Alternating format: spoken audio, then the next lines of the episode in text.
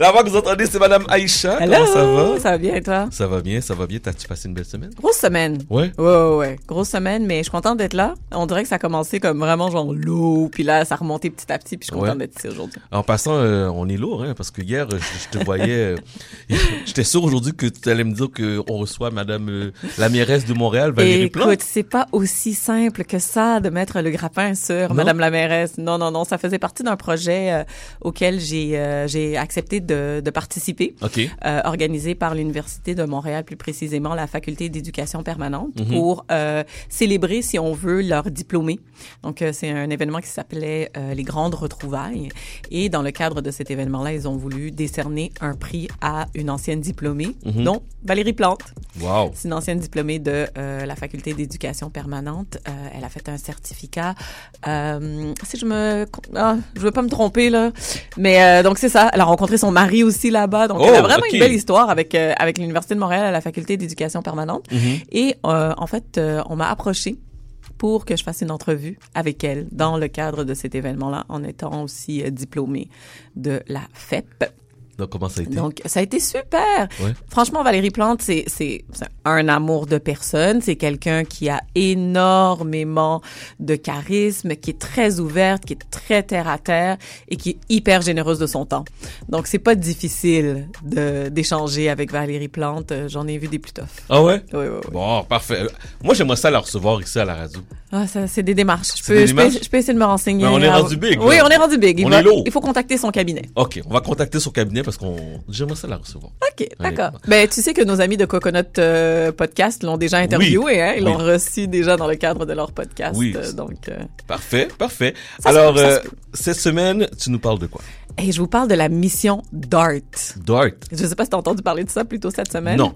Alors, c'est vraiment quand la réalité dépasse la fiction. Donc, lundi soir dernier, la sonde Kami- kamikaze DART a percuté l'astéroïde Bimorphose lors d'un- d'une première mission de défense planétaire.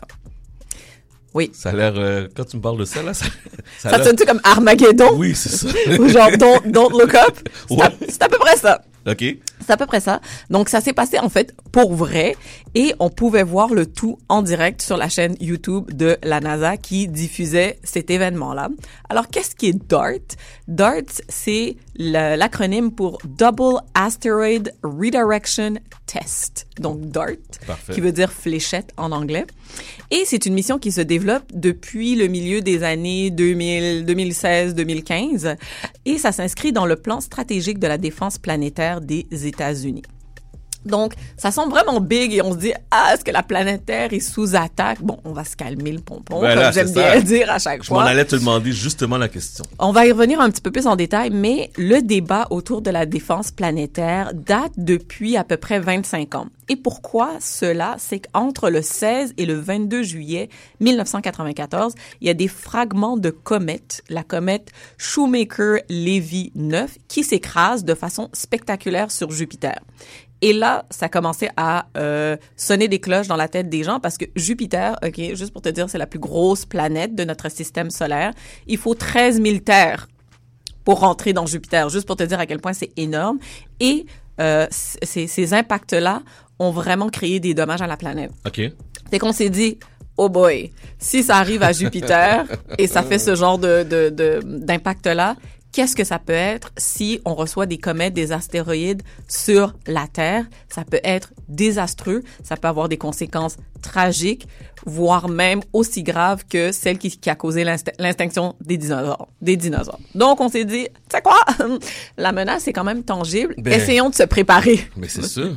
Donc, ça fait des années qu'on qu'on réfléchit à euh, des moyens de gérer cette situation-là. Mais comme je dis, attention, il n'y a, y a pas d'astéroïde présentement qui pose un danger à la Terre. Même l'astéroïde sur lequel DART c'est euh, dont a eu la collision euh, n'est pas une menace là. C'est euh, l'astéroïde Dimorphose. Il pose aucune menace pour la Terre. Il est à 11 millions de kilomètres de Fait la est- planète. on est safe, on est correct. So, on est safe.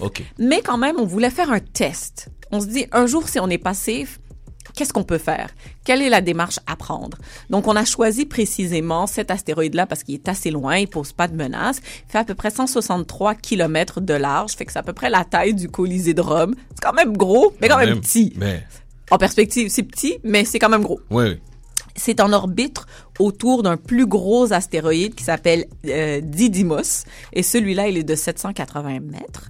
Il y avait des caméras qui étaient apposées sur euh, cette sonde qui est venue en collision avec euh, donc l'astéroïde en question. Il y avait des caméras. La sonde, à peu près, euh, elle, elle fait la taille d'un réfrigérateur. Et il y avait des panneaux solaires euh, pour pouvoir évidemment euh, donner de l'énergie à... à la sonde. Et euh, en fait euh, l'impact s'est fait à 22 000 km heure. Euh, puis euh, cette sonde vaisseau spatial elle faisait à peu près 570 kilos.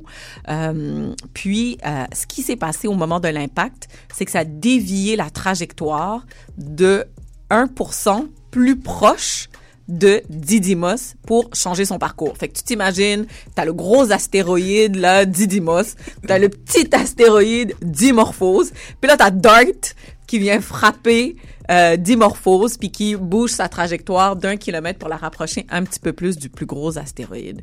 Comme ça, on se dit, OK, est-ce qu'on est vraiment capable de d'avoir un impact et de, de rectifier le tir de la trajectoire d'un astéroïde? C'est la première fois qu'on vise directement un objet spatial et qu'on l'atteint.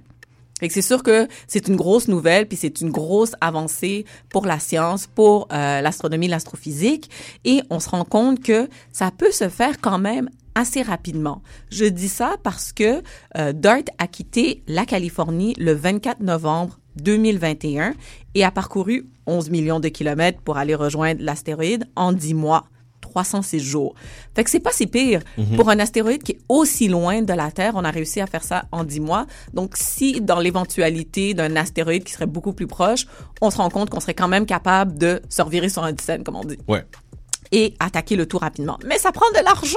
Ouais, c'est ça, c'est pas gratuit, hein. Non, cette mission, elle a coûté 330 millions de dollars US. Oh, 330, je pensais que tu parlais de milliards. C'est pas, c'est pas, c'est pas, c'est pas pire. On est juste dans les millions. Ok, On est juste on dans les millions. c'est correct. Puis évidemment, il faut que le Québec se pète les bretelles un petit peu parce qu'il y avait des Québécois dans le cadre de ce projet-là. Donc euh, Julie Belrose, qui est la chef de navigation pour la NASA, faisait partie de ce projet-là. En plus d'être la première fois qu'on envoie un objet ciblé vers un astéroïde, c'est la première fois qu'on synchronise deux télescopes. Donc James euh, Webb et le télescope Hubble, qu'on connaît bien, ont été mis à profit dans le cadre de cette mission-là pour être en mesure d'observer la collision de la sonde contre l'astéroïde et répondre à quelques questions qu'on se posait en amont par rapport à cette mission-là. C'est quoi la nature de la surface de cet astéroïde? Ça ressemble à quoi? Donc, évidemment, la sonde, elle avait des caméras. D'ailleurs, elle a pris des photos euh, à peu près à 12 km de l'astéroïde, ça c'est deux secondes avant l'impact. Puis ces photos-là sont disponibles sur Internet. Là, tu vois carrément de quoi a l'air la surface de l'astéroïde. C'est comme de la roche. C'est vraiment de la roche. C'est C'est vraiment spécial. Euh, donc ces, ces, euh, ces deux télescopes-là euh, vont analyser la nature de la surface.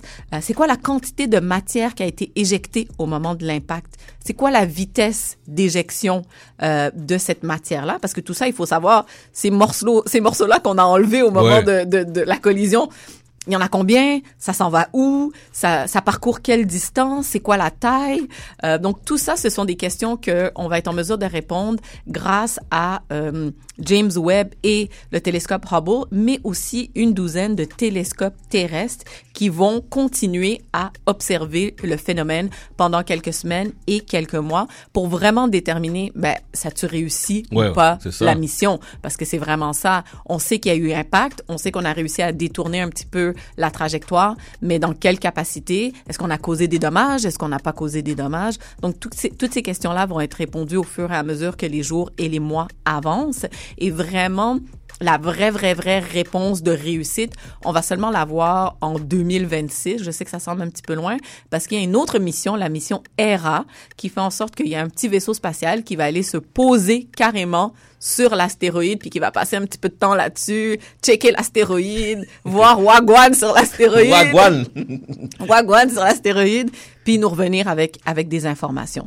Comme je disais tout à l'heure, à l'heure actuelle, il y a aucune menace pour la Terre. Ça, il n'y a aucune menace qu'on sait. Qu'on sait, exactement, qu'on sait, puis qu'on a observé pour les 100 prochaines années. Fait que toi et moi, on est safe. On est correct? On est correct. Parfait. On est correct, mais on sait quand même qu'il y a 30 000 astéroïdes de plein de tailles différentes qui sont dans les environs de la Terre qu'on appelle des géocroiseurs. Donc ça, c'est des astéroïdes que euh, ils sont dans la trajectoire de la Terre, mais on s'entend qu'ils sont de tailles différentes. Fait que si c'est un petit caillou, ça n'a pas d'impact vraiment. Ceux sur lesquels on, on, on porte un œil, c'est vraiment ceux qui sont de 140 mètres et plus, qui pourraient vraiment être dévastateurs pour des régions. On connaît 40 d'astéroïdes qui ont cette taille-là, qui sont dans les, qui gravitent dans les environs. Mais, tu sais, chaque année, on repère 3000 nouveaux astéroïdes. Donc, une mission comme ça, ça nous permet quand même de pouvoir avoir un plan de match just in case. OK. Parce qu'on sait pas. On sait jamais. C'est pas juste les astéroïdes, hein, tu sais. Je veux dire, on, penses-tu qu'on est tout seul? Non, non, c'est sûr. Mais c'est ça. Non, on n'est pas tout seul. Moi, moi, j'enlève l'idée que on est seul au monde. C'est impossible. Je sais pas de quelle manière ou de quelle, de quelle forme qu'il y a à l'extérieur de la Terre, mais c'est, je garantis qu'on n'est pas tout seul. Donc, euh, c'est ça. Il y a un programme de défense planétaire. On fait des tests, puis on va se préparer pour un éventuel, on sait pas quoi. Moi, je veux pas voir. T'as peur? Ouais, ouais. Mais c'est pas que j'ai peur, mais je regarde les films là comme, te rappelles-tu de la, la série V? Oui! Avec les lézards. Oh mon dieu, ça me traumatise de ce truc-là. Je trouvais ça dégoûtant. Je regarde ça, puis je suis comme, ah, je- sais pas si je serais prêt. Ouais, tu vas te préparer un bunker. T'as-tu de la place chez toi pour faire ça? non. Le bunker, le sous-sol du sol, non. Le sous-sol du sous-sol. Zéro tout à place. fait. Zéro place. Ben, merci beaucoup. Toujours Ça me fait- intéressant. Ça me fait plaisir. Je pense que les gens ont peur. Euh, mais non, mais non, mais non. Vous pouvez dormir sur vos deux oreilles. Dormez sur vos deux oreilles, vous êtes correct. Exactement. Merci, toujours un plaisir. Ça me fait plaisir. On se reparle la semaine prochaine. À la semaine prochaine. Excellent.